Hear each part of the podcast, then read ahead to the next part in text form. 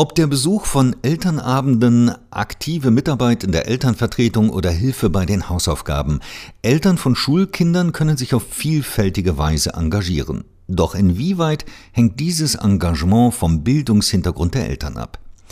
Diese Frage hat das Deutsche Institut für Wirtschaftsforschung, das DIW Berlin, in einer am 10. November 2021 veröffentlichten Studie untersucht. Über diese Studie spreche ich jetzt mit Professor Dr. Jan Markus. Er ist Juniorprofessor in der Abteilung Bildung und Familie am DIW Berlin und Mitautor der Studie. Herr Markus, Sie haben untersucht, inwieweit sich das elterliche Engagement in der Schule nach Bildungshintergrund der Eltern unterscheidet. Welche Gruppen von Eltern haben Sie da miteinander verglichen? Wir unterscheiden drei verschiedene Bildungsgruppen in Bezug auf den beruflichen Bildungshintergrund der Mütter. Einerseits äh, schauen wir uns Akademikerinnen an, also Frauen, Mütter, die ein äh, abgeschlossenes Studium haben.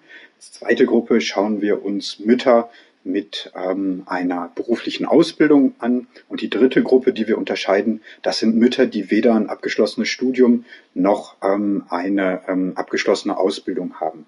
Wir fokussieren uns vor allen Dingen auf Mütter, weil Mütter nach wie vor die Hauptbetreuungspersonen sind äh, für die Kinder und die meiste Zeit mit den Kindern verbringen.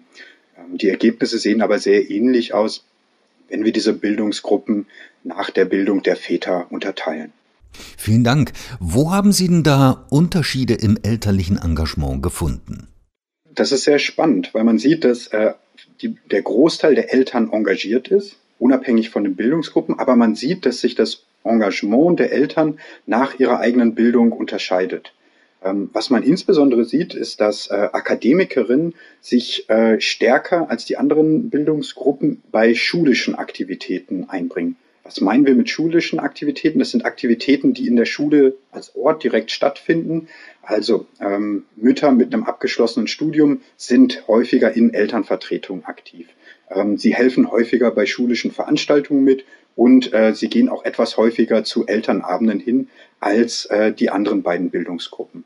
Das heißt aber nicht, dass diese anderen Bildungsgruppen nicht ihre Kinder unterstützen, sondern die unterstützen die auf eine andere Art und Weise. Die sind nämlich häufiger im häuslichen Engagement aktiv. Das ist dann zum einen die Unterstützung bei Hausaufgaben, gemeinsame Internetrecherchen, Motivierung zum Lernen oder auch der Kauf von zusätzlichen Lehr- und Lernmaterialien. Hier sind also Mütter, die äh, weder Ausbildung noch Studium haben, äh, häufig aktiver als Akademikerinnen. Wie ist es denn zu erklären, dass Nicht-Akademikerinnen sich mehr häuslich engagieren, wenn es äh, um die Schulkinder geht, und Akademikerinnen vermehrt im Engagement in der Schule zu finden sind? Also unsere erste Erklärung war, das hängt vielleicht mit anderen Hintergrundmerkmalen zusammen. Ja, mit, mit dem Alter der Eltern, vielleicht aber auch mit der Schulform, auf der die Kinder sind, mit den Schulnoten und deshalb haben wir erstmal versucht, diese Hintergrundeffekte rauszurechnen. Und man sieht, dass ein Teil dieser Unterschiede schon dadurch erklärt werden können. Insbesondere das stärkere Engagement von Nicht-Akademikerinnen bei der Hausaufgabenunterstützung, bei der Motivierung, das kann zum Teil eben dadurch erklärt werden, durch die Schulnoten der Kinder und die Schulform, die sie besuchen. Das bedeutet, dass häufig die Kinder von Nicht-Akademikerinnen etwas schlechtere Schulnoten haben. Also es ist nicht in jedem einzelnen Fall, sondern es geht hier wirklich nur um Durchschnitte. Und dass diese Kinder dann mehr Unterstützung bei den Hausaufgaben benötigen oder auch mehr Motivierung durch die Eltern daheim. Und dass deshalb eben die Mütter, die keinen Berufsschulabschluss haben oder eine Berufsausbildung, dass die deshalb bei der Hausaufgabenunterstützung, bei der Motivierung stärker aktiv sind. Das ist also ein Teil der Erklärung. Wie groß sind denn die Unterschiede? Sind das nur kleine Unterschiede oder sind das wirklich gravierende Unterschiede im Engagement? Ich würde sagen, so äh, mittelgroße Unterschiede.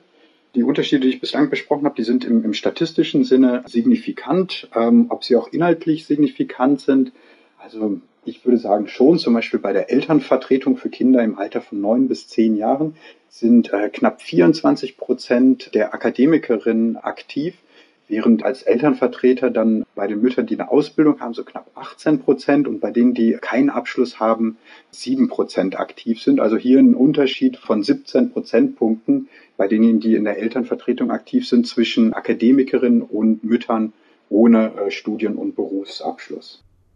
Welche Folgen könnte es denn haben, wenn zum Beispiel ein Elternrat überwiegend aus Akademikern bzw. Akademikerinnen besteht und Nicht-Akademiker hier eventuell unterrepräsentiert sind? Ein Problem darin könnte bestehen, dass dann vorwiegend die Interessen von Kindern, von Akademikerinnen auch berücksichtigt werden. Ja, und die Interessen von Kindern, von Müttern, die äh, eine Ausbildung oder keinen Berufsschulabschluss haben, dann eben unterrepräsentiert da drin sind.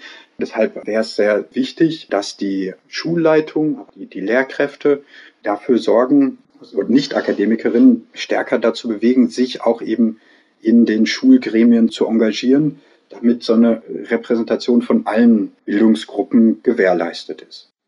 Müsste denn auch der Staat das elterliche Engagement in der Schule stärken und nicht nur die Schule, wie Sie es eben gesagt haben?